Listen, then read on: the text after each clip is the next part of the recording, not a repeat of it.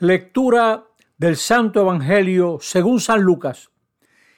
En aquel tiempo, algunos que teniéndose por justos se sentían seguros de sí mismos y despreciaban a los demás, les dijo Jesús esta parábola. Dos hombres subieron al templo a orar. Uno era fariseo, el otro un publicano, un cobrador de impuestos para el imperio romano. El fariseo erguido oraba así en su interior. Oh Dios, te doy gracias porque no soy como los demás, ladrones, injustos, adúlteros, ni como ese publicano.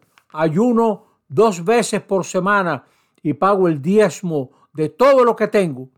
El publicano, en cambio, se quedó atrás y no se atrevía ni a levantar los ojos al cielo, solo se golpeaba el pecho diciendo, Oh Dios, ten compasión de este pecador.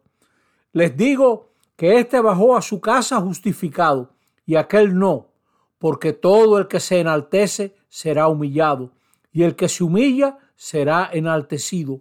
Palabra del Señor. Estamos en este domingo 30 del tiempo ordinario, el año litúrgico, el año del culto de la iglesia se va acercando lentamente a su fin y la iglesia en estos últimos domingos nos invita a revisar nuestras actitudes básicas ante Dios. Vemos en la primera lectura que Dios es un juez justo y por eso se compadece del pobre.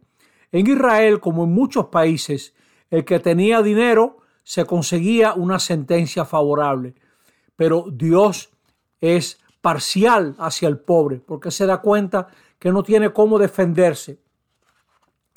Orar muchas veces es aprender a entrar en la parcialidad de Dios, aprender a tener compasión con la gente que no tiene cómo, valer, cómo valerse.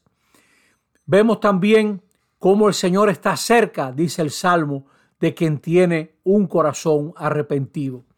Y llegamos al Evangelio donde vemos dos hombres, dos tipos de hombres que Jesús nos ofrece para examinar cómo nosotros nos situamos delante del Señor y delante de las demás personas. Vemos al fariseo, un importante señor, una figura clave de la sociedad israelita, habían sido muy valientes en enfrentar al poder invasor, eran celosos de la ley. Y el fariseo, cuando ora, está delante de sí mismo, no está delante de Dios no ha salido de sí mismo, regresa a su casa tal como vino, no cambia nada.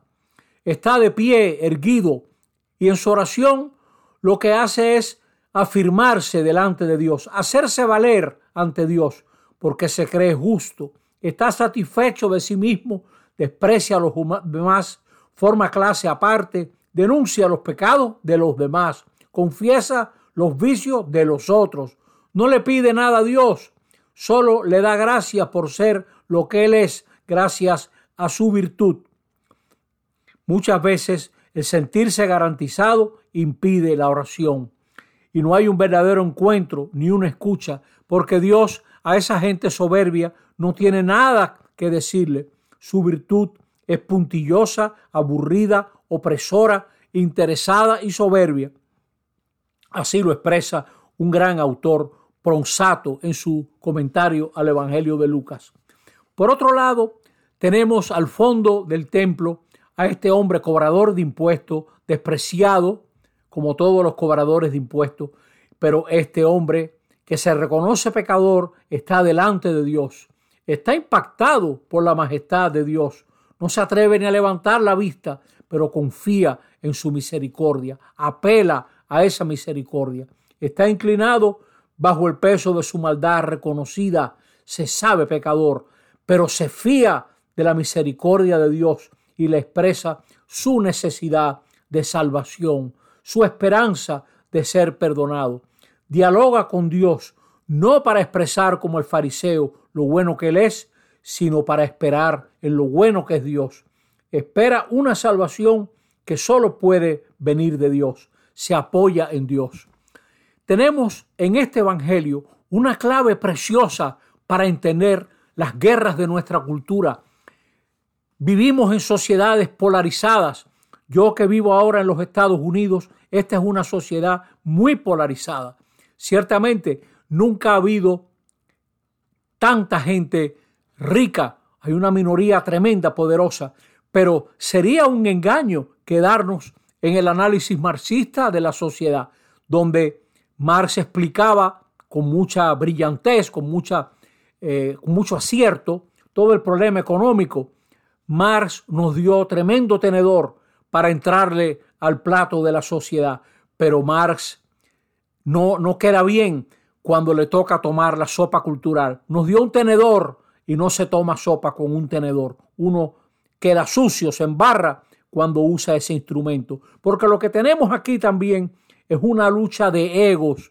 Los americanos tienen una frase preciosa, una palabra, self-righteousness, es decir, la autojustificación, la gente que se cree lo mejor, un ego inflado, mejor que los demás, más justo que tú, más patriota que tú, más de esta nación que tú. Y entonces excluye a los demás por raza, por derecho, por orígenes. Y eso se está dando y es lo que ocurre en este evangelio que estamos viendo. Nosotros tenemos aquí una clave para examinar nuestra conducta, si acaso nos sentimos mejores que otros, si acaso nos estamos apoyando en nuestros propios méritos y justicia y no en la compasión de Dios nuestro Señor. Examinémonos pues, porque este camino del publicano, este camino de apelar a la misericordia y la compasión de Dios nos hace compasivos, nos hace personas comprensibles con tantas situaciones humanas. El Señor nos ayude a mirarnos en este espejo y que nos ayude también a cambiar. Pena que el fariseo volvió a su casa tal y como entró. En cambio, el otro sufrió una transformación. Que esa sea nuestra suerte. Así sea. Amén.